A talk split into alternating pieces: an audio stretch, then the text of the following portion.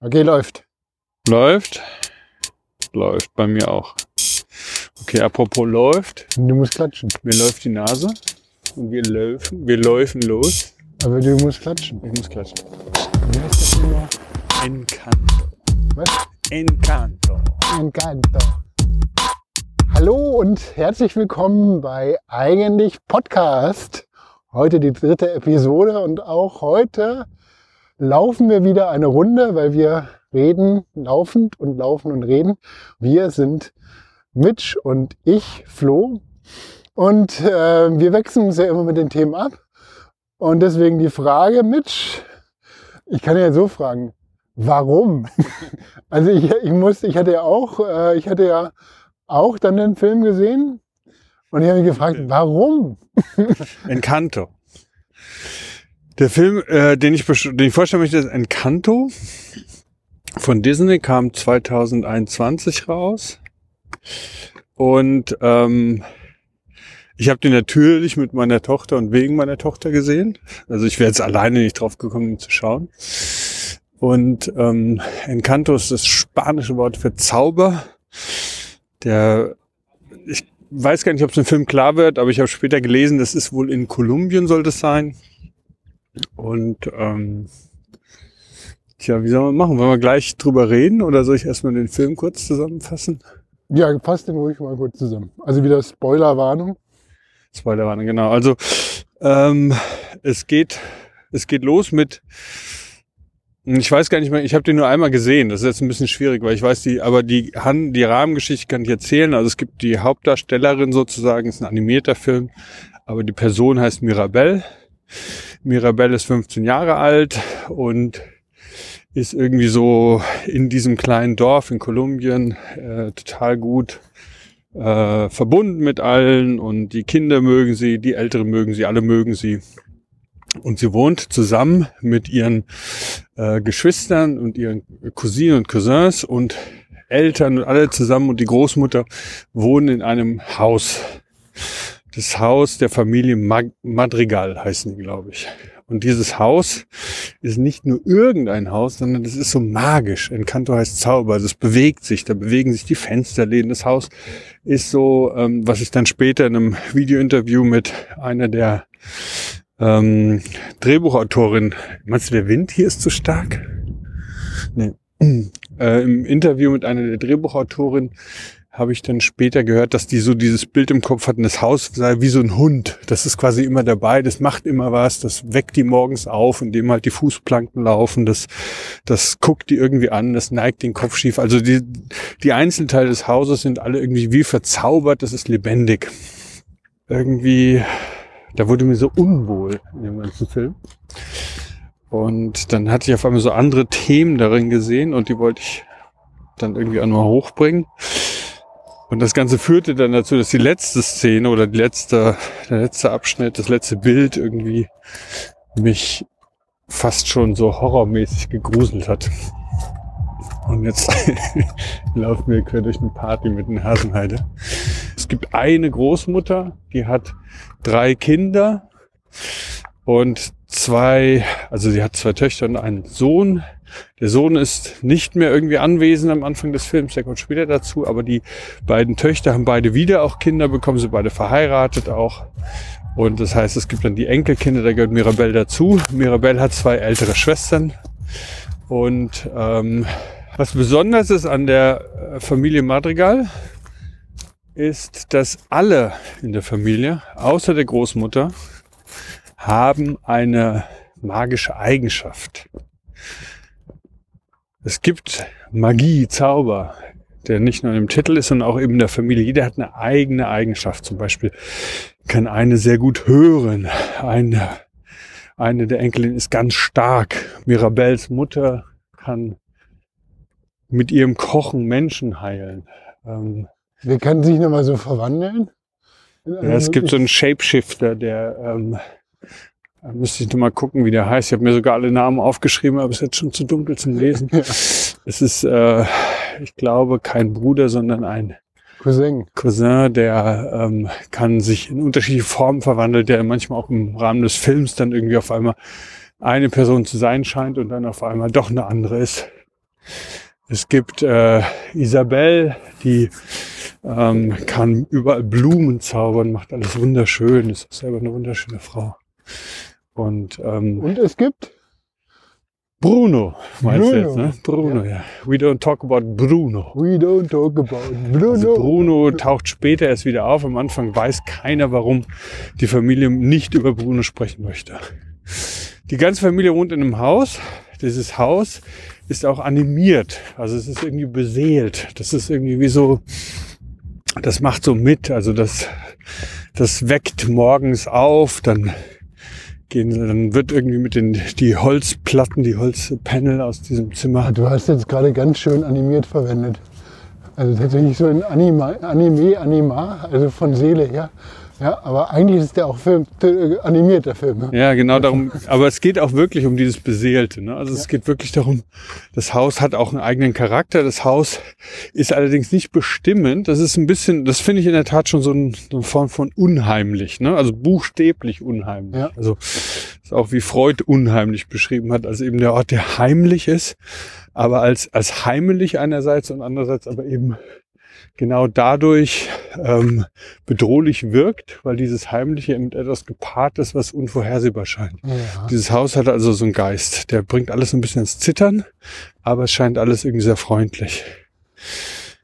Alle haben eine zauberhafte Kraft bekommen, die irgendwann im Kindesalter von dem Haus quasi vergeben wird an die, die darin wohnen. Und bloß Mirabelle hat keine Zauberkraft. In der Geschichte am Anfang ist ihr kleiner Neffe, der auch kurz vor der Zeremonie steht, Zauberkraft zu bekommen. Die Großmutter ist auch total erpicht drauf, dass es alles gut läuft, weil das ganze Dorf auch da irgendwie von abhängt, dass dieses Haus Madrigal alles gut funktioniert. Und bei dem geht's auch gut. Der kriegt die ähm, zauberhafte Eigenschaft, Tierstimmen verstehen, sogar mit den Tieren kommunizieren. Und so haben halt alle eben ihre Zauberkraft, aber während der Zeremonie mit dem ein Cousin sieht, ähm, sieht Mirabelle auf einmal, dass so Risse entstehen im Haus. Irgendwas ist da komisch. Ja? Also es ist irgendwie, sie ist, sie ist nicht sowieso schon ein bisschen außen vor, weil sie keine Zauberkraft hat, aber dann merkt sie auch, irgendwas stimmt da nicht. Hm. Und ähm, mit dem will sie irgendwie auf den Grund gehen, fängt an, irgendwie detektivisch schon ein bisschen rumzuspionieren. So richtig kriegt sie es aber nicht irgendwie zu packen, was es ist. Und irgendwann, jetzt im Rahmen von der Zeremonie, wo Isabelle, die schöne, die schöne, ich glaube Schwester sogar von Ja, Isabelle, ja. die Blumen, was sagen wir, die soll irgendwie ihren, ihren zukünftigen Ehemann treffen und der soll einen Antrag machen und heiraten und das geht alles schief, weil in dem Moment, wo diese Zeremonie ist, weiß nämlich Mirabelle schon, dass es diesen Bruno, eigentlich ein Onkel von ihr, der im Haus We Don't Talk About Bruno quasi verdammt ist. Ja. Den hat sie gesucht, weil sie dieses Brüchige des Hauses mit Bruno verbindet. Irgendwie hat das dieses Bruno-Thema muss sie irgendwie aufdecken. Aber äh, was ich mir auch bei dem Film dann nicht ganz verstanden habe, ist, dass sie wusste von dem oder sie hat dann zufällig das gefunden. Sie hat ja diesen, diesen zerbrochenen Spiegel dann halt irgendwo auch in dem Turm von dem Bruno dann gefunden. Ne? Dieses, Dieses Haus ist halt insofern magisch, als dass jedes Mal, wenn jemand eine magische Kraft bekommt, äh, entsteht eine Tür für diese Person mit einem Zimmer für diese Ja, Person. genau. Und dieses Zimmer ist so groß, wie es halt sein muss und nicht so groß, wie das Haus hergibt. und, und dann, äh, wenn man in diesem Zimmer ist, ist man auch geschützt, weil das fand ich total brutal, wie dann halt äh, äh, Mirabelle heißt sie, Ja. dann äh, in das Zimmer von dem Bruno gegangen ist und auf einmal dann halt irgendwie so unglaublich äh, äh, abenteuerische ähm, äh, so, so äh, Passagen überqueren musste. Das fand ich so, die kann doch nicht, wenn die jetzt stirbt oder abstürzt, das geht doch nicht. Aber irgendwie ist das alles so ganz gut gegangen und sie hat es sich auch alles getraut. Aber dann habe ich die ganze Zeit gefragt, ist sie jetzt geschützt? Kann da nichts passieren? Ja, äh, macht, der, macht, das, macht das Haus diesen Schutzzauber? Ja, danke. Du hilfst mir gerade so richtig die Geschichte durch, um wieder auf das Wesentliche zurückzukommen, weil ja, in der Tat, sie versucht, dieses Bruno-Thema irgendwie aufzudecken. Und ähm, das das ist in der Familie präsent, da wird drüber gesprochen und gleichzeitig wird nur gesagt, we don't talk about Bruno. Das ist sogar ein Lied, das ist, glaube ich, sogar das, äh, eines der erfolgreichsten Lieder vom Soundtrack. Ja. No, no, no. We don't talk about Bruno, no, no. So ähnlich. Ja. Und ähm, sie geht in das Zimmer, Bruno ist nicht mehr da, sie findet da so Steine, legt die zusammen, das ist wie so ein Hologramm, darin sieht sie sich vor dem Hausmadrigal. Und je nachdem, wie sie es nach rechts und nach links biegt, sieht sie entweder das Haus ganz oder das Haus zerbrochen. Ja, Du kannst nicht so ja. richtig deuten. Stimmt, ja. Und Bruno wird in einem anderen Lied dann irgendwann erklärt, dass ihm vorgeworfen wird, dass er immer Schlimmes über die Familie gebracht hat. Es war auf einmal während der Hochzeit von der einen Tante war äh, Sturm und Unwetter. Äh, ein anderer ist dick geworden und er hat das irgendwie vorhergesagt. Und äh, Bruno wurde dann quasi vertrieben, weil er immer so schlechte Sachen gesagt hat, die dann auch noch passiert sind. Und ähm, sie findet aber dann heraus, dass Bruno quasi wie hinter der Fassade äh, oder zwischen den Wänden immer noch in diesem Haus wohnt. Der ist gar nicht weg, der ist quasi nur nicht mehr Teil der Familie.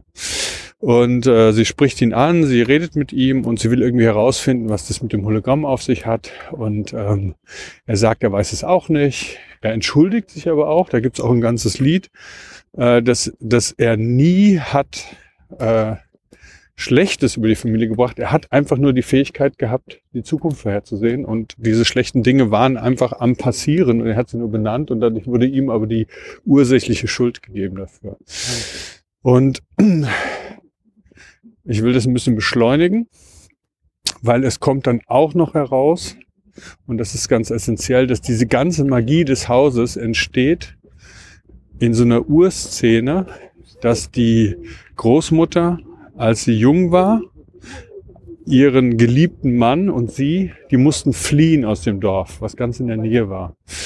Dieses Dorf wurde überfallen. Wir wissen nicht genau von wem. Ähm, allerdings waren alle Menschen im Dorf zu Fuß. Die Menschen, die überfallen haben, kamen mit Pferden. Die Szene ist so ein bisschen, hat das sowas wie die schwarzen Reiter von Herr der Ringe an einer Stelle.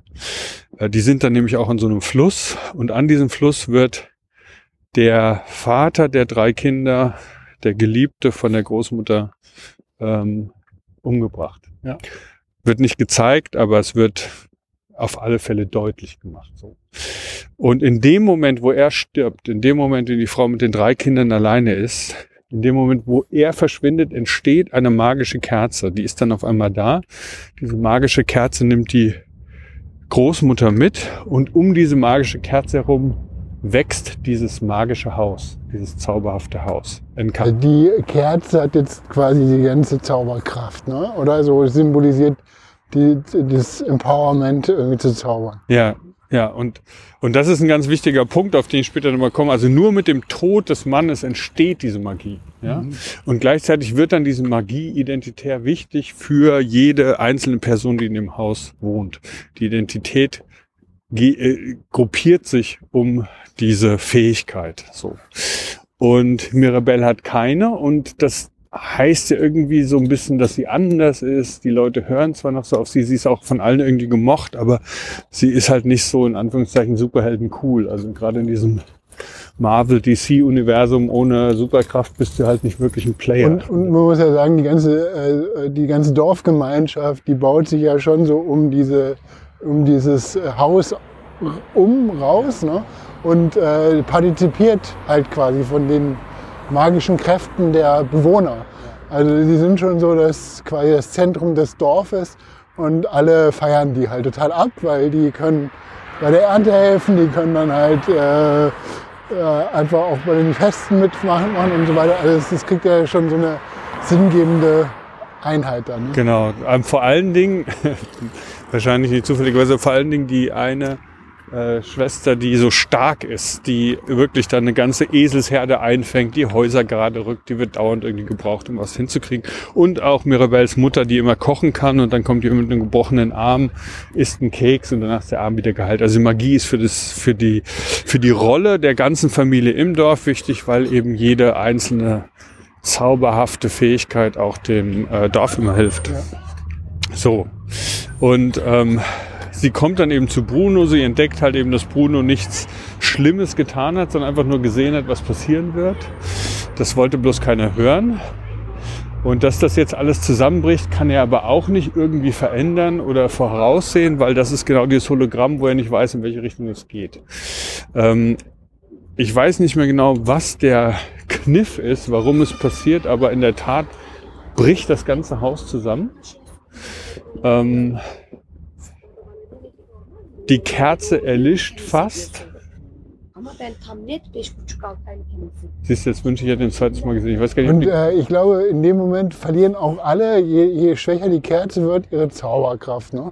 Das heißt, äh, die, die, starke, die starke Schwester, die alle Esel dann halt umgehieft hat, kann auf einmal nicht mehr irgendwie den Blumentopf heben ja, und äh, die ganzen Zauberkräfte erlö- erlöschen. ja. Und die Geschichte hört dann irgendwie zum Schluss damit auf, dass sie alle zusammen das Haus wieder aufbauen, dass dieses Dorf auch alle mag, auch wenn sie keine Zauberkräfte haben. Und ähm, Mirabelle sich auch irgendwie ganz herzlich kümmern kann immer um alle und irgendwie alles so gut zusammenhält und dann irgendwie sich so ein bisschen darum inszeniert, Mirabelle ist die, die als Zauberkraft einfach nur hat, dass sie die Menschen zusammenführt. Ja, das ist nichts, was quasi zauberhaft wirksam ist im Sinne von ich sehe etwas, sondern was einfach nur zwischen den Menschen in diesem sozialen Netz äh, alle miteinander verbindet. Ich, ich glaube, Nummer ein, ein wichtiger Punkt ist, äh, dieser ganze Zusammenbruch ist dann halt auch analog zu Brunos wieder auftreten. Ne? Der kommt ja dann wieder, äh, der ist ja dann wieder präsent auf einmal im, in dem Familienleben und äh, bei der Feier oder sowas äh, tritt er wieder auf und dann äh, bricht dieses Haus zusammen. Ja. Und, äh, und, und, und äh, was man aber auch noch erfährt, ist, dass Bruno bei diesen ganzen Familienfeiern, wo er nie da war, aber er war immer anwesend, weil er direkt quasi den Raum nebenan durch so ein Loch in der Tapete, in der Wand, dann halt die Familie sehen konnte und dass er auch immer da partizipiert hat. Er war immer Teil der Familie, aber nicht sichtbar. Genau. Und ähm, ich habe halt diesen Film geschaut und habe dann irgendwann mich so mit diesem Thema eben transgenerationale Traumata, das scheint ja irgendwie so durch. Also diese ganze Begründung des Hauses, diese ganze Manie, äh, Magie, ich sag schon Manie, da geht's nämlich jetzt gleich hin. da geht's ja irgendwie darum, dass der Tod dieses Zauberhafte erweckt. Ja? Und das, das hängt ja scheinbar ursächlich miteinander zusammen. Und dann in diesem von der Oma geführten Familienclan ist es auch total wichtig, dass man die Zauberkraft hat, dass man die auch zeigt, dass man was Besonderes ist. Also eine unglaubliche Energie, so, ein- so, ein- die da gebunden ist auch einfach. Ja.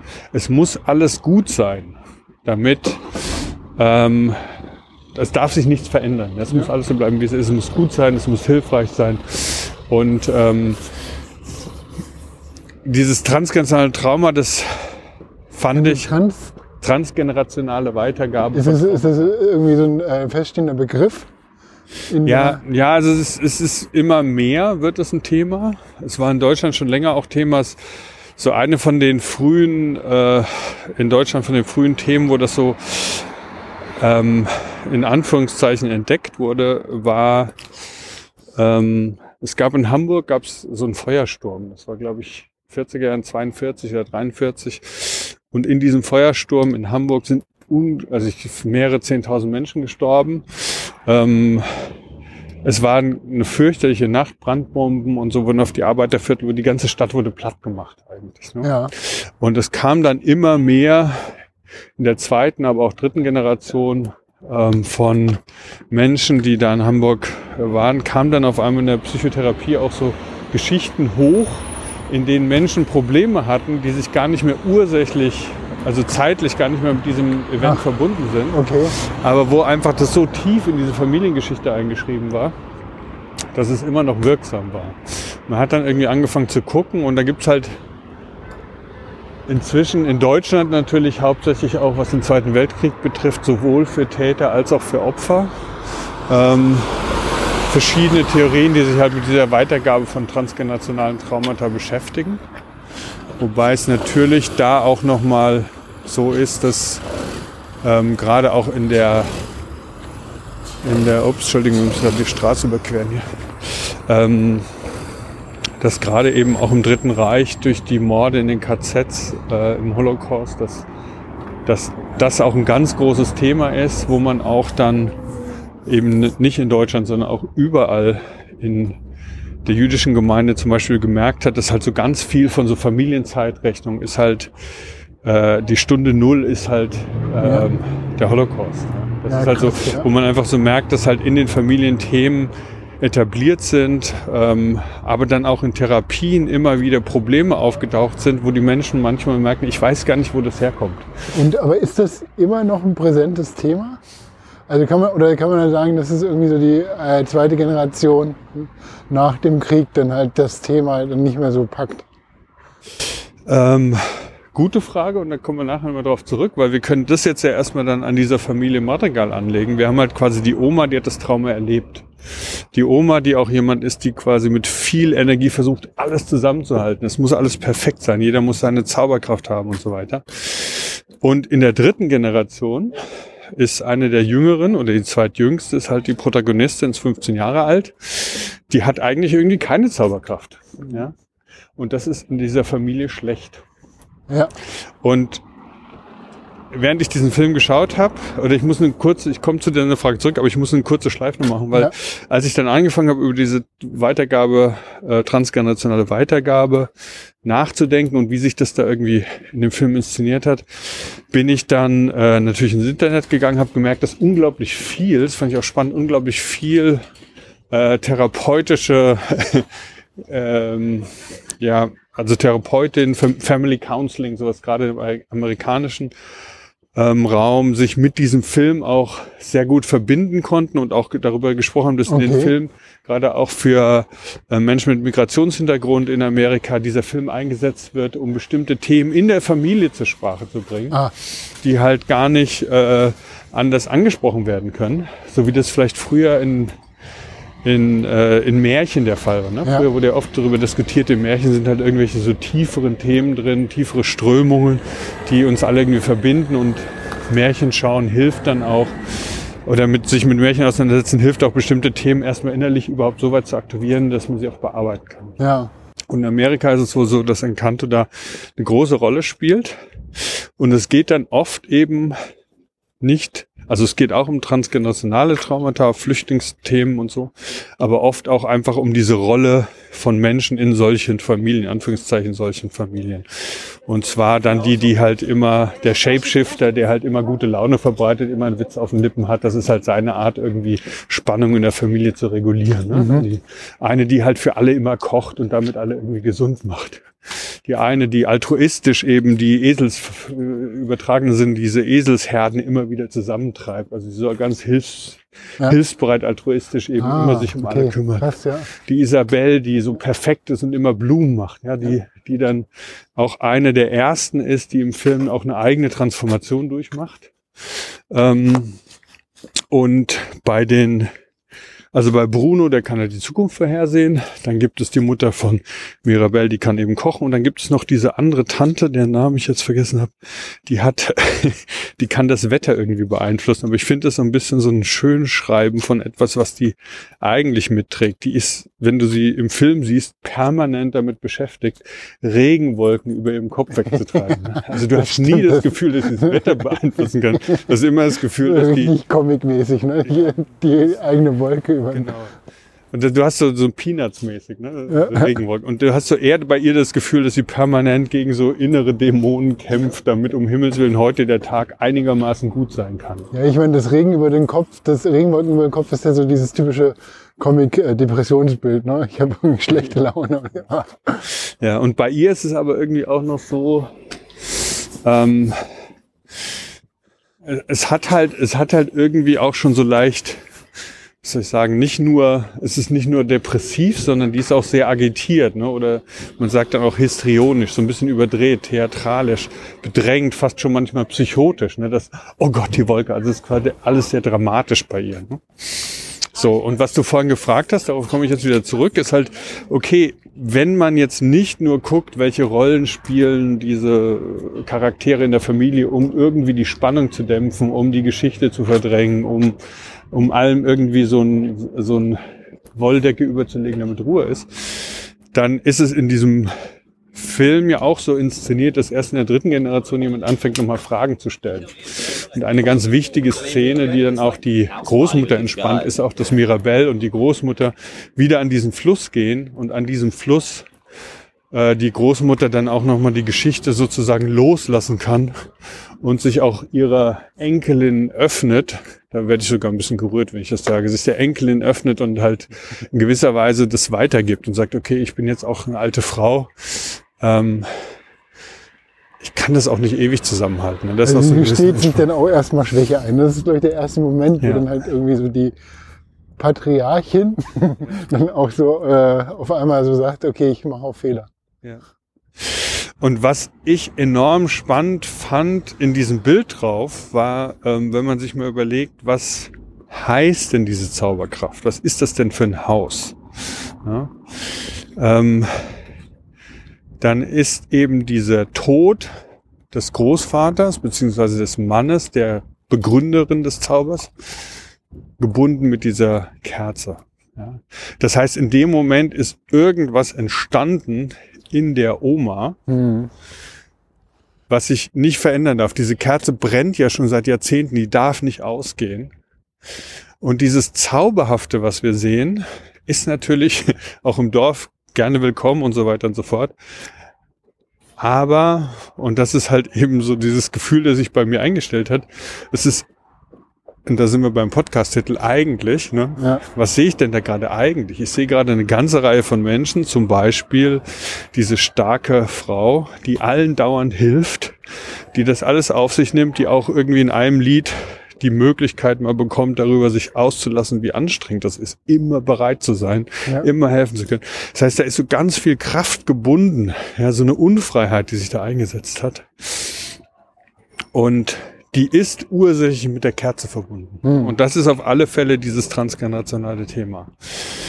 Und ein ganz spannendes Thema in dem Bereich ist halt eben die Frage, wie geht es überhaupt, transgenerationale Weitergabe? ne? Also wie kann das so sein, dass halt dieser Mann wurde ermordet in diesem Fluss, das waren irgendwie zehn Minuten im Leben der Großmutter. Warum wirkt das bis in die andere Enkelsgeneration noch hinein? Und dazu ist halt in den letzten Jahrzehnten irgendwie mehr Forschung entstanden. Also ein Thema, was immer mehr auch irgendwie versucht wird, besser zu verstehen.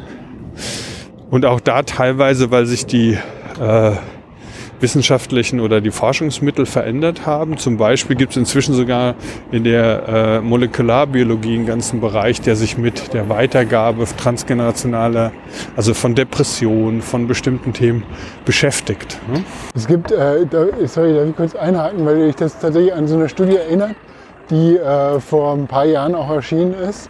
Ich weiß nicht, ob ich das alles nochmal so richtig zusammenbekomme, aber es geht, ging dabei auch um äh, die ähm, Hungersnot während des Krieges in äh, Niederlanden. Und was die da festgestellt haben in der Studie, was sie da festgestellt haben in der Studie ist, dass, ähm, dass äh, quasi die, äh, die Eltern, Generationen, die von dieser Hungersnot betroffen waren, dass die Kinder von denen zu Übergewicht geneigt haben. Und das ist halt nicht nur quasi eine traumatische Weitergabe über, halt, über die Psyche oder so, sondern dass es tatsächlich auch genetisch dann sich dann so auch geäußert hat, dass die dann halt aufgrund von äh, keine Ahnung, äh, wahrscheinlich den mangelnden Kohlenhydrathaushalt dann halt auch da eine Einschreibung haben, dass sie das halt weitergegeben haben an die Kinder und die haben dann zu Übergewicht geneigt. Eine ganze Generation von, von, äh, von, von, von Menschen in den Niederlanden ist das auffällig dann so gewesen, dass die, so, also ich weiß nicht, ob ich so, so genau zusammenbekomme, aber das fand ich total faszinierend. Also das ist ja quasi, äh, wenn du es so beschreibst, auf der einen Seite natürlich die Psyche, die betroffen ist, auf der anderen Seite aber auch genetisch, dass sich das auch irgendwie einschreibt. Genau, und das ist halt in der klassischen Genetik nicht einfach nachvollziehbar, weil sich durch ein traumatisches Ereignis dein Genpool nicht verändert. Aber es war der Begriff der Epigenetik. Ich weiß nicht, ob du den schon mal gehört hast, der, ähm, der schon länger kursierte. Es gab sogar schon, ich glaube, im 19. Jahrhundert Menschen, die gemeint haben, naja, so richtig, so richtig kann ich das mit dieser, mit dieser Selektion nicht glauben. Da muss irgendwie noch was anderes mit deinem Werk sein. Und die Epigenetik ist heute im Prinzip gesetzt und die heißt, dass es in der Tat zwischen dem Genpool und der Umwelt eine Verbindung gibt. Diese Verbindung heißt nicht, dass sich die Chromosomenreihe sofort verändern muss in bestimmten logischen Sequenzen, aber durch Umweltveränderung können bestimmte Aktivitäten im äh, Genombereich äh, aktiviert werden oder gehemmt werden. Und diese Aktivierung kann dazu führen, dass halt bestimmte Entwicklungen, also bestimmte Prozesse in, in, äh, in Lauf gesetzt werden, um Veränderungen auf einer somatischen Ebene noch herzustellen. Und es gibt auch irgendeinen Biologen, das müssen wir jetzt mal recherchieren, der hat mal so schön gesagt, also dass zufällige Selektion im Genpool dazu führt, dass Menschen entstehen in dieser Zeit, ist für mich genauso unglaubwürdig wie wenn Wirbelwind durch einen Schrottplatz fegt und danach steht eine startfähige Boeing 747. Ja, das ist ungefähr genauso wie wenn du halt irgendwie so äh, irgendwelche Filme über den Buddhismus siehst und dann äh, die, ähm, die, die äh, Oma quasi durch, durch so ein Reis fährt mit den Händen und dem Enkel sagt, dass ein Reiskorn auf der Spitze einer Nadel stehen bleibt, so, so äh, zufällig ist es, wenn, dass du ein Menschenleben als Wiedergeburt bekommst. Okay, ja. Das ist äh, genau, also dieses Gefühl, Buddhismus, dafür kann ich nicht sprechen, kenne ich mich nicht aus, aber für die Genetik war das eben so und man hat dann mh, Epigenetik bedeutet, dass die Umwelt mit unseren Genen in Verbindung stehen kann, bestimmte Bereiche aktivieren kann. Das kann eben dann uns auch somatisch verändern. Und das, hat man gemerkt, kann man auch weiter vererben. Also es gibt so eine körperliche Ebene, somatische Ebene, in der es funktioniert. Aber es gibt natürlich nicht nur diese somatische Ebene. Es ist auf alle Fälle auch so, dass natürlich kulturelle Themen, also diese Oma in Encanto ist ja auch mit ihren Kindern und Enkelkindern verbunden. Die erzählt dann vielleicht bestimmte Geheimnisse nicht. Ne? Die erzählt vielleicht gar nicht von dem Tod ihres Mannes. Vielleicht ist es für sie zu schwierig, darüber zu sprechen. Aber in einem größeren Kontext ist es schon so, dass diese Mischung von Generationen natürlich auch Teile der Geschichten weiterbringen. Da finde ich, oder wo sind wir eigentlich jetzt gerade? Also du meinst jetzt, wo wir sind wir hier? Ja. Wir sind hier eigentlich auf unserem klassischen Corona-Track. Echt? Das war eines Ach, der, stimmt, genau. der, der Wanderungen, die wir immer gemacht haben, ähm, als wir uns zu Corona-Hochzeiten im Lockdown getroffen haben. Wir sind jetzt hier am äh, Paul-Linke-Ufern. Hier ist die Olauer rechts. Ja. Ne? Und hier, wir gehen jetzt Richtung Görli. War das nicht der Google Campus vor ein paar Jahren? Kann sein, weiß ich gar nicht. Das äh, gab es ja diesen, Ich diese. glaube, hier war so ein Restaurant von irgendwie, hier ist ein Restaurant in dem Gebäude. Ja, nee, aber ich glaube, das hatte Google gekauft und wollte dann hier so einen Incubator Google Campus machen und da haben sich wirklich alle auf die Hinterbeine gestellt und dagegen gekläfft. Echt? Ja, und es hat auch wirklich was getan. Ich glaube. Google ist da aus. Also ich, wusste ich gar nicht. Wusste ich, können wir mal verlinken und in den Show Notes. Okay. Gut, also zurück zu Encanto. Ähm,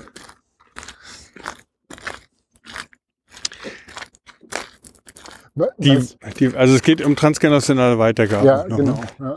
Die Frage ist natürlich auch, wie, okay, Epigenetik XYZ, das kann man dann irgendwie sagen, sowas wie depressive Anlage oder wie, wie du schon gesagt hast, ne, im Beispiel die äh, Gewichtszunahme, Hunger, Essverhalten. Also in gewisser Weise kann man sich vorstellen, so somatische Sachen, die von unten so basal durchkommen, Ängstlichkeit, solche Themen kann man sicherlich über Epigenetik ähm, weitergeben. Hat man da auch äh, zum Beispiel über das Serum gefunden, über RNA ähm, und da gibt es unterschiedliche Theorien. Aber das ist natürlich dann, sage ich mal, sehr abwesend. Ne? Das ist so eher so, da geht es um das Somatische, das Leibliche, das Körperliche, aber es geht ja oft auch um Themen.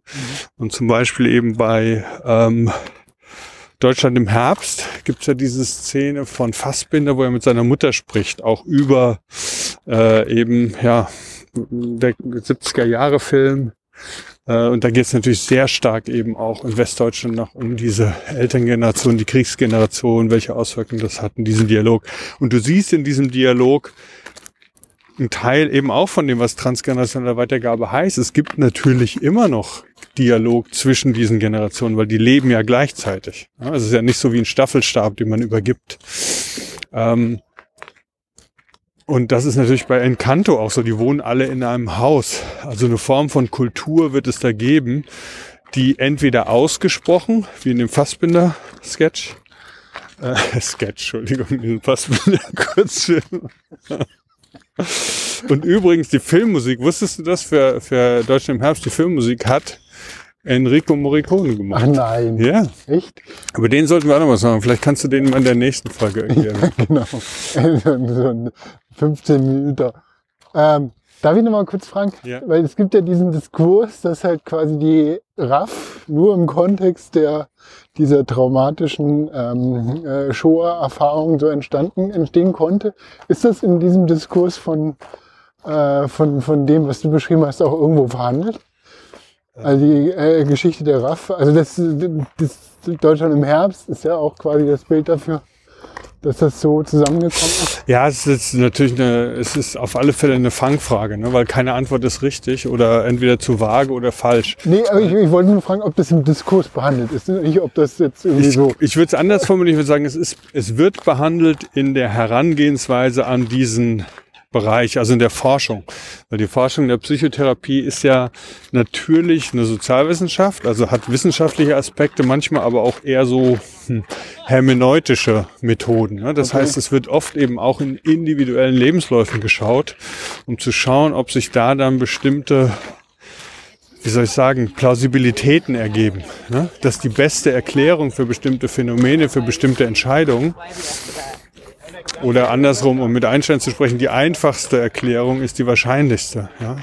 Und so wie ich vorhin gesagt habe, dass es in der Entdeckung von diesem transgenozalen Thema überhaupt Situationen gab, in denen in Psychotherapien Menschen berichteten, dass sie irgendwelche Träume oder irgendwelche Ängste haben, die sie sich einfach nicht erklären können. Ja. und das waren dann immer so Spuren, wo man das Gefühl hatte, vielleicht, ja, vielleicht ist es etwas, was ihnen als Auftrag mitgegeben wurde, was vor und woanders kommt, Ah, was vielleicht eben okay, von älteren krass, Generationen krass, krass, kommt. Ne? Also das heißt, äh, es ist ja dann irgendwo in dem System angelegt, dass dieses, dass diese, dies, dieses ähm, Thema irgendwann später wieder verhandelt werden muss, Ja. damit, damit da irgendwo äh, jetzt nicht eine Heilung, aber damit eine Auseinandersetzung passieren kann. Ja. Und darf ich kurz nochmal, Ja. ich weiß nicht, äh, aber nochmal diesen, diesen äh, Weg zurück zu dem Film. Ja. Ist das dann in der Figur, also wenn man jetzt Bruno jetzt reinnimmt, ja, Mhm. Bruno hat ja dann quasi, ist ja diese Fähigkeit, die Zukunft vorauszusehen, ist ja so sowas wie die Wahrheitsstelle. Ne? Das heißt, er hat einen unverblümten Blick Mhm. auf dem, was kommen kann und deswegen äh, passt, passt er ja nicht in dieses System, was dann halt so schon so, wie Hm. du beschreibst, so eine gewisse Aufgesetztheit, jeder hat seine Superkraft und damit kann man sich ganz gut einrichten und muss nicht mehr zurückschauen oder auf irgendwas schauen, was dann halt ähm, äh, eventuell dann halt zu diesem Trauma oder zu dieser Vergangenheit führen könnte. Und Bruno wird verbannt. Und dann kommt, und das finde ich jetzt nochmal so stark als Bild, weil das ist mir vorher nicht aufgehört, dann kommt der Mirabel ins Spiel und findet diesen Spiegel und sie ist das Fenster zu Bruno und kann dann quasi da, ist, da diese, diesen Kanal wieder aufmachen. Ne? Ja. Das ist ja genau dieses, dieses Turmgleichnis. Sie rennt hoch, findet die Bruchteile des Spiegels, sieht sich selber, Ja. ist eigentlich nur ein Medium für Bruno, Ja. um dann halt äh, diese Vergangenheit wieder irgendwie so ins Spiel zu bringen. Ja, genau. Also Brunos Figur ist da nämlich wirklich so ein bisschen schwierig zu packen. Ne? Also wieder ein Talk about Bruno und dann manche von dem, was ich von, man- fand ich von den therapeutischen Texten heißen dann so, let's talk about Bruno. We should talk about Bruno. Weißt du, also da, aber so richtig ist der, der ist wirklich schwer zu packen. Ja. Und ähm, das eine, ich gebe dir recht, das eine ist halt dieses Thema Wahrheit. Ne? Also er ist halt, er, er entschuldigt sich ja auch später, sagt, Leute, hey, ich habe einfach nur gesagt, was ist oder was wird. Ich, es war natürlich Zukunft, er wusste, was in der Zukunft passiert, aber ich habe es nicht gemacht. Ich habe es einfach nur erzählt. Ne? Das hat was Wahrhaftiges. Oder in der alten Bedeutung was Eigentliches. Ja. Ähm, das andere ist, und das fand ich bei dem Film eben auch, was mit dem Haus symbolisiert ist, die Frage ist halt, wo ist diese Störung, wenn es in Transgenerational, wo ist die angesiedelt? Und es gibt diesen Begriff, den hast du bestimmt auch schon gehört, von Borderline-Störung. Ne? Und äh, heißt offiziell emotional instabile Persönlichkeitsstörung Typ Borderline. Ähm, und diese Borderline-Störung gibt es als Beobachtung schon sehr lange. Ja, also ich weiß nicht, bald, na 100 Jahre sind es noch nicht, aber ähm, und die hieß Borderline, weil die an so einer Schwelle in den psychischen Störungen angesiedelt ist. Zwischen, was früher neurotische Störung hieß und was heute ja als Konflikt beschrieben wird und was psychotisch ist, was heute manchmal auch eben mit strukturellen, muss ich ein bisschen vorsichtig sein, mit strukturellen Störungen in Verbindung gebracht wird. Ja. So, und an dieser Grenze ist es so, dass, dass quasi das Störungsbild heißt, diese Leute sind einerseits total kompetent, kriegen viel auf die Rolle und sowas, aber manchmal macht sozusagen Klick, dann haben die irgendwie Impulsdurchbrüchig, dann werden die wütend, sauer, dann fallen die in so ein leeres Loch, nichts bedeutet irgendwas, dann ritzen die sich, um sich zu spüren. Also es gibt so Momente und die werden dann eben mit, in Anführungszeichen, psychotischem verbunden, wo die aus so einem also du kannst die sonst, du kannst, die sind wirklich an so einer Grenze. Ne? Und, und Bruno, finde ich, ist, also es gibt die Mutter von Mirabelle, die backt für alle, damit es ihnen gut geht. Ja, die ist sehr gut integriert, jeder liebt die, Mama kocht und so. Ne? Und dann gibt's auf der anderen Seite Bruno, der fällt komplett raus. Und in der Mitte ist eben diese Pipa oder Pepa oder wie sie heißt, die diese Wolke über den Kopf hat, die immer sagt, oh Gott, oh Gott, oh Gott, oh nein, nicht nur das. Und die halt quasi irgendwie, die kommt mit der Welt nicht gut klar. Ja, jeder Tag scheint für sie so ein Tag zu sein, wo sie guckt, alles einigermaßen gut zu regulieren, damit sie nicht damit ihr nicht wieder die Kette runterspringt. Ja. Und das war für mich dann eher so diese Aufstellung von diesen Störungsbildern. Also diese Pippa ist quasi borderline so in der Mitte. Ja. Die ist noch in der Lage, alles irgendwie so hinzukriegen, aber ein Teil von ihr ist sehr vulnerabel für sage ich mal, so eine Durchlässigkeit, da überschwappt sie alles. Ne? Da wird sie dann eben psychotisch oder wahnhaft oder so. Ja. Mirabels Mutter ist in Anführungszeichen neurotisch, die hat halt so ihr Ding, sie will alle irgendwie heilen, kocht für alle und sowas. Ne? Das ist ja auch ein bisschen übertrieben, aber die mag jeder so. Und auf der anderen Seite ist Bruno. Der Bruno ist ja auch der mit den grünen Augen und der die Zukunft sieht und der Visionen hat. Ne? Ich meine, Visionen haben ist ja immer das Psychotische auch. Ne? Ja. Der sieht halt so quasi einerseits das Wahnhafte, andererseits Halluzinationen und so. Und so hatte ich das für mich irgendwie so einsortiert, dass da sozusagen zufällig oder geplant, ich weiß nicht, wer sich das ausgedacht hat, eben dieses, dieses Spektrum an Störungen Ja, krass, über ne? drei Leute abgebildet ist. Also was mir da jetzt auch so auffällt, ich meine, klar, du kannst natürlich diese ganze Renaissance dieser Superheldenfilme, ist ja genau wie du sagst, eigentlich sind ja Superheldenfilme dann auch immer irgendwie so eine Art von Störung, die dann halt äh, Ja, genau. Ja, Die also haben auch immer Trauma, ne? die Also sind trau die traumatisiert. sind alle traumatisiert, gebissen, Genau. zerstört, gefesselt, äh, ertränkt, was weiß ich. Es ist, es ist immer ein Trauma, was dann halt zu diesen, diesen Superhelden, äh, zu der Schöpfung führt. Ne? Aber dann halt aber so äh, typisiert, dass es halt, äh, ja, dass es dann halt in diese, in die Hochglanz-Marvel-Helden dann ausartet, ne? die dann halt auch langweilig sind. Und noch ein anderer Aspekt, was mir dann halt auch bei dem Film von ähm, dann Encanto dann aufgefallen ist, es gibt kein, und das finde ich halt, es gibt ja eigentlich keinen Schurken. Du hast ja eigentlich immer dieses Pattern irgendwie Superheld, Superschurke. Aber da gibt's ja nicht. Und das heißt, es ist intrinsisch irgendwas, richtet sich gegen sich selber. Und dann passt ja genau dieses, was du da beschrieben hast, dass es halt eigentlich alle irgendwo, der, der Feind sitzt nicht, äh, der sitzt nicht dann als, als, als Person oder personifizierte Schurke irgendwo gegenüber, sondern der ist ja irgendwo da auch mit eingepreist. Ja, und das finde ich halt irgendwie eigentlich ein ganz schönes, äh, untypisches Bild. Ich musste mich so ein bisschen motivieren, den Film weiter zu gucken, nachdem die erste, nachdem ich festgestellt habe, dass es ein Musical ist. Ich kann Musicals nicht gucken.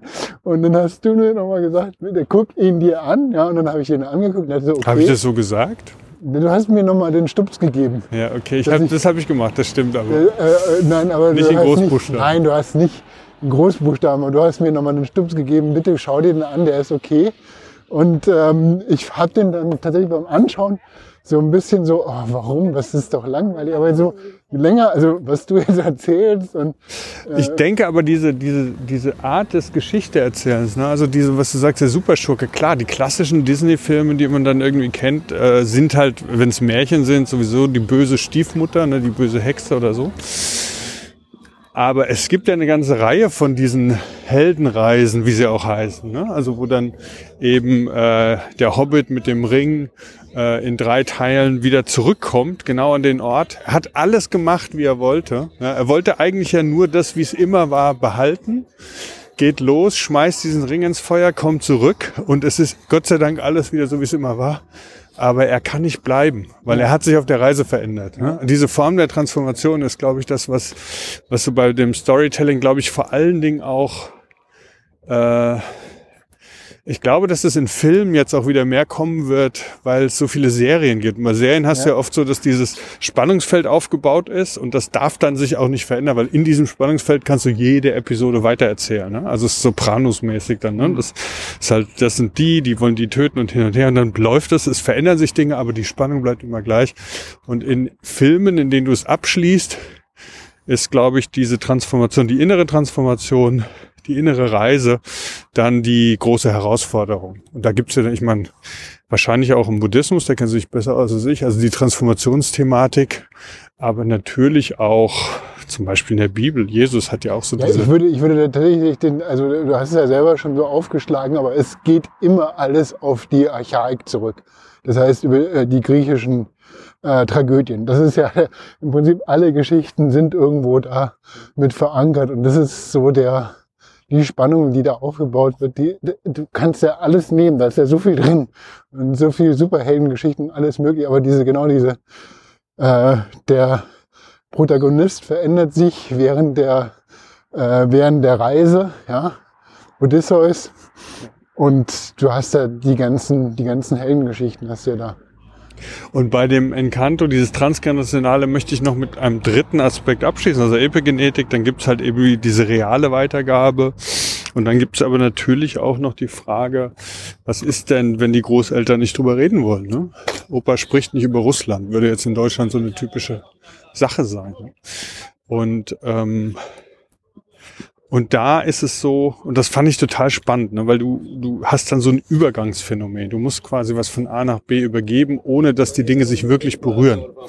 Ne, und das ist zum Beispiel ein großes Thema gewesen, was Freud schon mit sich getragen hat. Der wollte als Teil seiner Heldenreise, wollte er quasi die Lösung finden, wie Geist und Körper miteinander verbunden sind. Ne? Also wie kann das denn sein, wenn Körper Raum einnimmt und Geist nicht? Wie können die überhaupt miteinander verbunden sein? Das ist ein ganz großes philosophisches Thema.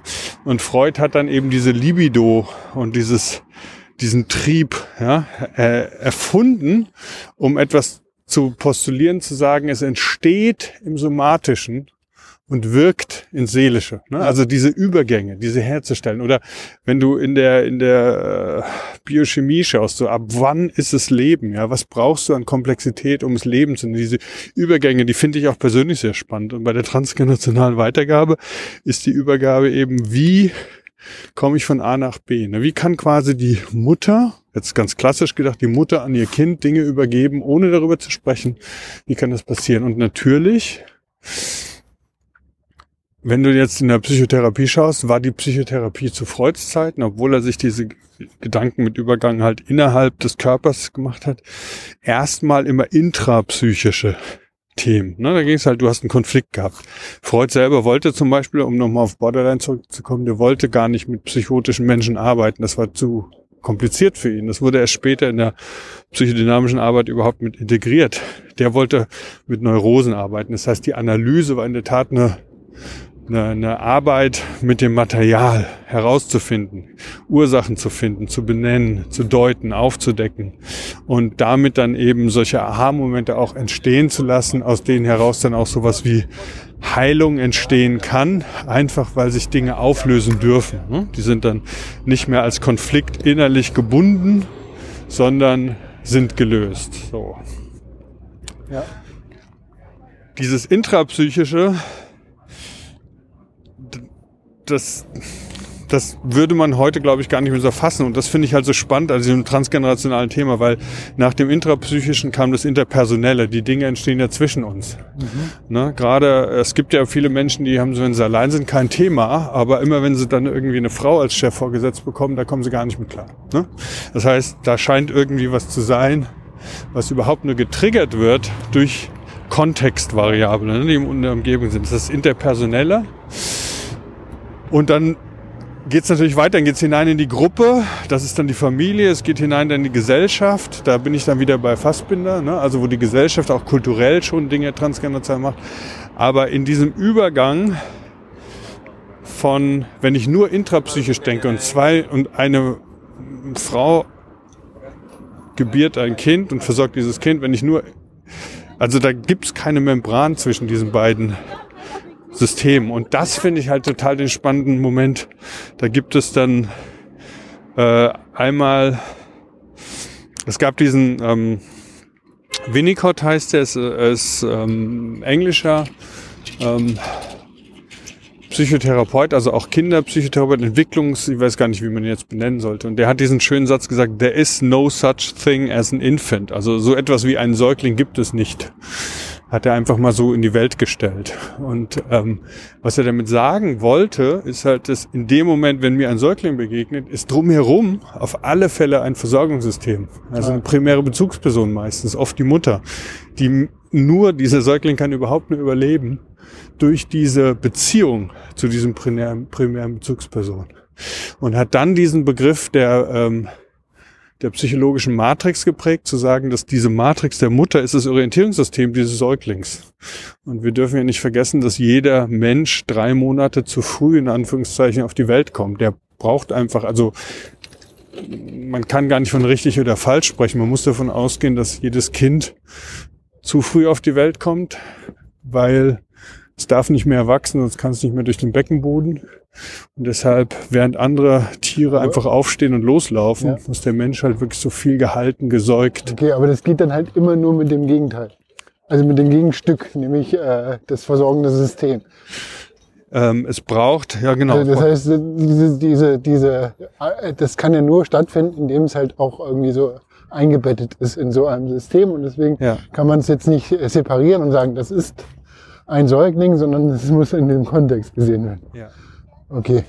Also zu sagen, es gibt, there's no such, es gibt nicht so etwas wie den Säugling. Ja, ja, Man muss ja. einfach sagen, und das gilt natürlich holistisch gesehen für den ganzen Planeten. Das ist ja auch dieses Riesenthema, das wir jetzt gerade haben, ne, mit der, mit der Klimaveränderung, sowas. Wir sind, wir sind auf diesem Ast, an dem wir sägen. Ne, das ist ja auch generell ein größeres Thema geworden, genau, wie die ist, Dinge ja. miteinander verbunden sind alles. Ja, ja, ja verstehe. Und, ähm, so, das war Winnicott und dann gibt's noch Bion. Bion ist, äh, der hat sehr viel Gruppenpsychotherapie entwickelt, auch in England, gerade auch fürs Militär. Militär ist ja immer auch ein Innovationstreiber. Da konnten die nicht genügend Heilung bereitstellen für was damals im Zweiten Weltkrieg sehr weit verbreitet war, was wir im deutschen Grabenkoller nennen. Also dass die Leute einfach äh, die konnten in der Tat teilweise nicht mehr gerade gehen. Ja? Die mussten halt irgendwie schnell behandelt werden, um wieder an die Front gehen zu können. Und äh, da wurden die in Gruppen behandelt. Das heißt, er hat über, über, dieses, über den Krieg viel mit Gruppenpsychotherapie zu tun gehabt und hat dann eben auch dieses Thema entwickelt, so was heißt es eigentlich, in Gruppen zu arbeiten. Echt? Aber die, also das war schon so, dass der so ein System, eine Methodik entwickelt hat, um die schnellstmöglich wieder zu äh, Soldaten dann halt einsatzfähigen Soldaten. Habe ich jetzt ein bisschen sehr verkürzt gesagt. Ne? Das finde ich total krass. Also das muss ich jetzt offen lassen. Wir verlinken es in den Show Notes. ich kann das jetzt nicht genau sagen. Wo geht ja, Ich meine, das ist ja, ist, ja, ist ja auch irgendwie jetzt äh, moralisch kann man das ja irgendwie einordnen, aber es ist ja auch völlig nachvollziehbar. Mhm. Also. Ja, ja, ja, es ist Entschuldigung, ich habe das vielleicht auch ein bisschen sehr flapsig gesagt, aber ähm, ich müsste noch mal verlinken. Ich, ich so anekdotisch, weil das war nicht wieder so spannend. Also du, ich, ich muss noch mal gucken, aber in meiner Erinnerung ist es so, dass Björn explizit den Auftrag bekommen hat, ein System zu entwickeln, wie man in Gruppen Menschen unterstützen kann und vielleicht war es ein bisschen schlimm zu sagen, wieder an die Front zu bringen, aber auf alle Fälle unterstützen und heilen kann. Ja, wahrscheinlich, weil es einfach auch so eine massenhafte äh, Auftritt war, ne? Ja. Guck mal, hier ist eine Fußgängerzone, das ist auch neu, ne? Ja, das ist alles abgesperrt. Wir sind jetzt am Lausitzer Platz, Fußgängerzone. Und die hat das erste, was sie gemacht haben, waren halt diese Sitzbänke hier so abzustellen, als ob UFOs die haben fallen lassen. Und dann waren auf einmal so Parkplätze weg. Da war das nach vorne gar nicht gesperrt. Ach so, Aber die Leute sind hier dann wie so aufgeregte Wespen rumgefahren, haben Parkplätze gesucht und konnten sich nicht mehr hinstellen. Das war so ein richtiges Drama. Dann haben die da hinten zugeschlossen. Das ist auch ein interessanter Transformationsprozess. Müsste man vielleicht mal, können wir eigentlich auch Gäste einladen? Nee, nicht in den ersten zehn Episoden. Das Da würde ich wirklich mal gerne jemand sprechen, wie die das hier sich Aber das ausgedacht war eine Initiative, das habe ich ja auch irgendwie so in, bei den äh, Instinction Rebellen Demos bei der letzten einen, wo ich noch nicht war. Da habe ich auch so einen Flyer in die Hand gedrückt bekommen, was genau dieses äh, autofreie Zone hier beschreibt als Forderung. Und äh, das war hier auch genauso mit diesem versenkbaren Pollern. Ja. Interessant, dass es jetzt schon so umgesetzt ist. Also, ähm, kleiner Vorgeschmack auf irgendeine Folge von uns. Weil ich würde da wirklich jemand gerne mal quizzen, wie Ja, das super, ja, bin ich voll hier. dafür. Ich hab's erlebt. Gut. Ich, wir gehen doch gleich essen, oder? Also ich dachte, du brauchst jetzt noch eine Weile. Wir machen jetzt zehn Minuten, dann machen wir Schluss. Okay. Dann gehen wir was essen. Ähm, ja. Ähm, bei der transkontinentalen Weitergabe ist es dann so, dass Bion aus der gleichen Zeit wie Winnicott ähm, das so formuliert hat, eben, dass, äh, dass wenn Menschen miteinander in Kontakt kommen, vor dem Hintergrund der Objektbeziehungstheorie heißt das, es gibt in der Regel Mutter-Kind-Dyaden und das Kind, was in diesem Rahmen, sage ich mal so ganz im Rahmen dieser Theorie heißt Objektbeziehungstheorie. Objekt heißt immer eben nicht ein Ding, sondern eine Person. Also ein Objekt, was mir wichtig ist, ist in der Regel geht's um Menschen. Ähm, dass, dass das Kind komplett überfordert ist als Säugling und sich in seiner extremen Angst irgendwie anklammert, aber auch psychisch anklammert. Das ist ja darauf angewiesen, dass diese Person bleibt. Ja? Diese Person lässt das Kind nicht zurück. Sonst stirbt das Kind ja sofort. Ne? Also das heißt, es muss immer mitgenommen werden, es muss immer getragen werden, es muss versorgt werden, gewärmt werden, es muss gewickelt werden auch und so. Und ähm, aus dieser Idee heraus, wenn man sich jetzt überlegen würde, und das hat äh, Freud, der sich auch schon mit Transgenerationalität beschäftigt hat, aber er hat das so nicht formuliert. Er hat eher gefragt, wie wird das eigentlich weitergegeben? Aber wenn man einfach auf diese Diade schaut, also diesen Mutter-Kind klassischerweise, dann ist es doch nachvollziehbar, dass wenn die Mutter innerlich, wie die Oma in Encanto, einfach diesen Trauer, die muss ja, die hat ihren Mann verloren, der wurde umgebracht, die muss drei Kinder großziehen. Die muss dieses Haus bauen, die muss, die glaubt an diese Kerze, diese Kerze, das ist alles muss irgendwie so, die muss so viel zusammenhalten. Ist es nicht nachvollziehbar, wenn man sagen würde, transgenerationale Weitergabe kann einfach auch entstehen in dieser frühen Zeit, dass die Mutter nicht angemessen offen ist für das Kind und seine manchmal vielleicht auch archaischen Wünsche. Ja? Dass es da einfach die Mutter oder Primärperson kann der Vater sein, wer auch immer, nicht in der Lage ist, sich dem so weit zu öffnen, dass man damit regulierend eintreten kann, was Winnicott eben diese äh, psychologische Matrix nennt. Und dass dadurch dann eben Störungen entstehen und dass das auch eine Form der Weitergabe ist. Und ähm, Günther Ammon hat das halt als Symbiosekomplex, das finde ich einen tollen Begriff, Symbiosekomplex benannt, der offen ist eben für transgenerationale Prozesse, zu sagen, es geht gar nicht darum, Mutter-Kind und das Kind ist quasi was Neues und die Mutter ist was Altes und die muss das säugen und gut ist, sondern Symbiosekomplex, also es gibt eine Gruppe, eine Primärgruppe, in der sind in der Regel die Eltern drin, vielleicht noch Geschwister, Nachbarn, wissen wir nicht. Und diese Primärgruppe ist dafür in gewisser Weise verantwortlich, das, was das Kind braucht, um sein Ich zu entwickeln, um sein Selbst zu entwickeln, um sich zu entdecken, bereitzustellen. Und auch wenn eine Person manches nicht kann, können andere es auch noch kompensieren. Aber wenn diese ganze Gruppe traumatisiert ist, dann kann es wirklich schwierig sein. Und so kann es in der Tat sein, dass eine transgenera- transgenerationales Thema wie der Tod des Großvaters in den Kanto nicht natürlich als Anekdote und Wissen weitergegeben wird, sondern über Defizite in der Versorgung weitergegeben wird. Und dass das dann auch irgendwie in der zweiten Generation noch spürbar sein kann. Ne? Das, Ah, aber ist das jetzt nicht irgendwie äh, eigentlich ein total gefährliches Pflaster für, jetzt wenn du das irgendwie so überträgst, alleinerziehende Mütter? wie, wie, wie, Naja, also diese, also die Versorgungsangst äh, oder das traumatische Erlebnis, äh, der Mann stirbt und äh, es ist ja irgendwie so, also die, dieses Trauma muss ja noch irgendwie so. Klar, also das Erste sein. ist, dass äh, in den meisten Fällen, denen Trauma passiert, entsteht jetzt keine posttraumatische Belastungsstörung, die wirklich dazu führt, dass man halt so defizitär nur noch in der Welt ist. Das vorneweg. Das Zweite Also das ist, das wäre jetzt quasi eine Bedingung dafür, dass es halt so stark sehr.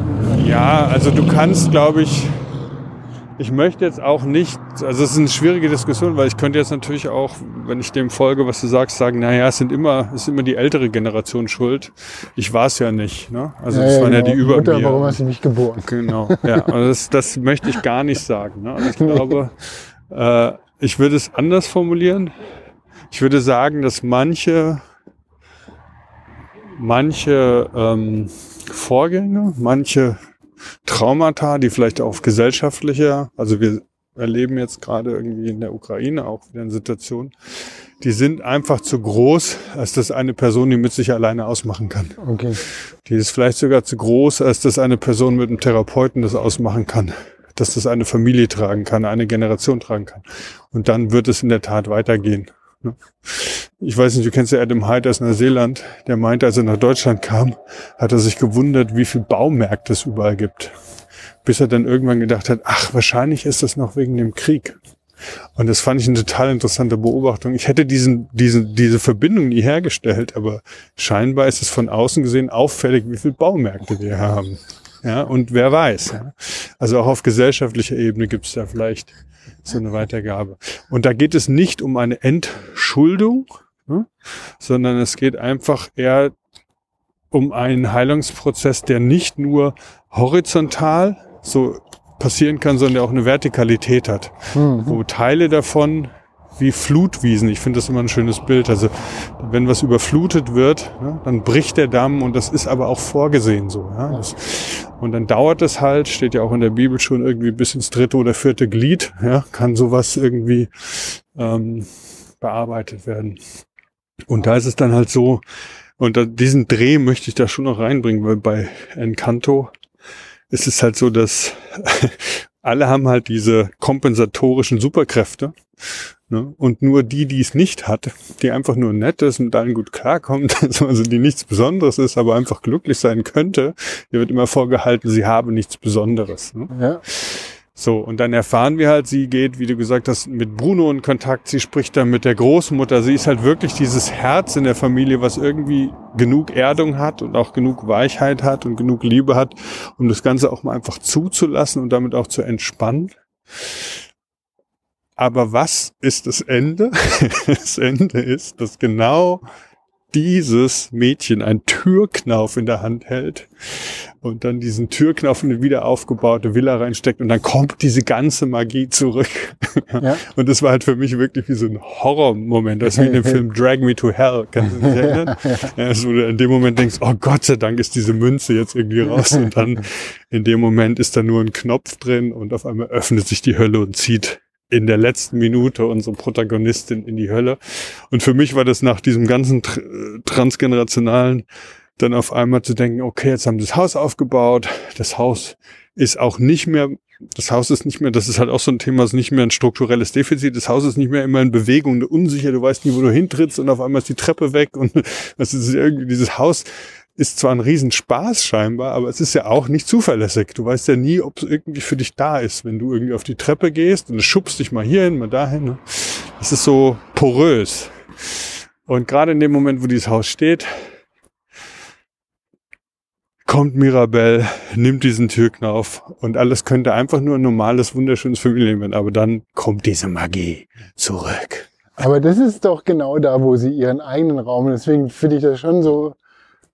Ich meine, das ist natürlich so ein Disney-Ding, ne? eine Disney-Produktion, aber insofern finde ich das schon okay, weil das äh, ja dann die Räume weiter vorrückt, ja, wo dann halt jedes Kind und seine Zaubertür im anderen im Hausraum hat, ja, ist ja jetzt quasi die Eingangstür, die das Mirabelle darstellt, wie sie ihr, das ist ja dann auf einmal ihr Raum und der ist ja viel realer geworden.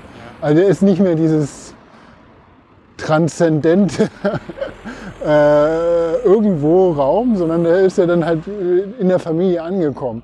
Und das ist ja auch da dann quasi so eine, so eine gewisse Versöhnung. Du brauchst Disney Happy End Plus, ja, aber das ist ja nochmal so ein, so ein Schritt irgendwie, ähm, dass, dass es halt so ein bisschen mehr in der Realität angekommen ist.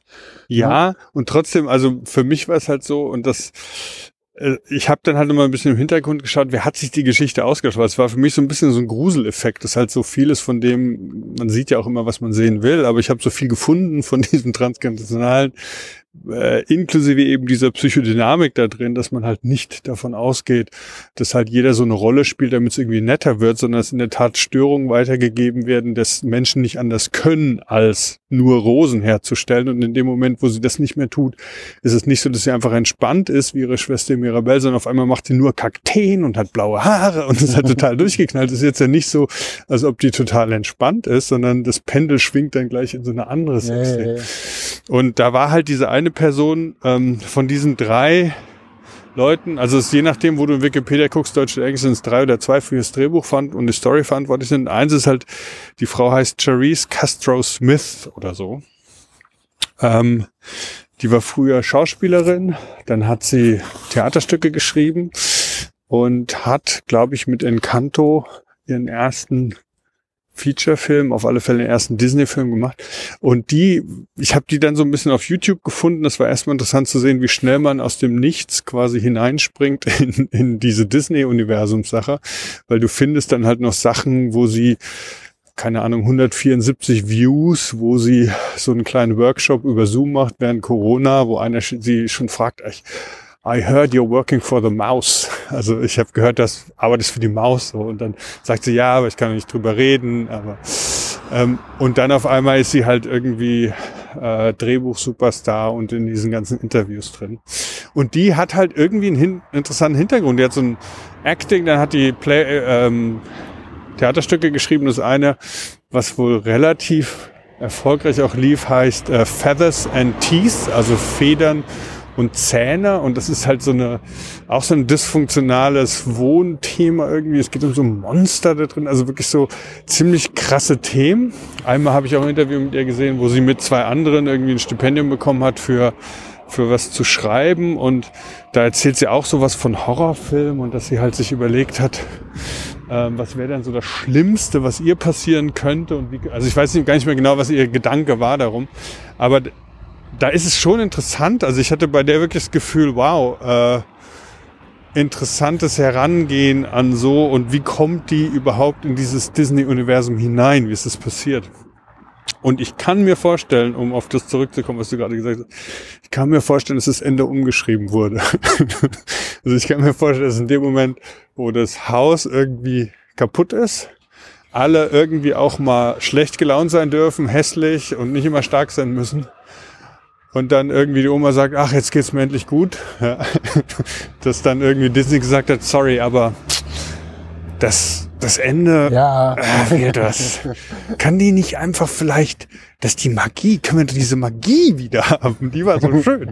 Und das, äh, deshalb, ich weiß es nicht, Ich aber weiß nicht, aber das fadet ja auch sofort aus an der Stelle, ne? Ja. Das ist ja auch irgendwie so eigentlich nicht mehr so präsent. ja.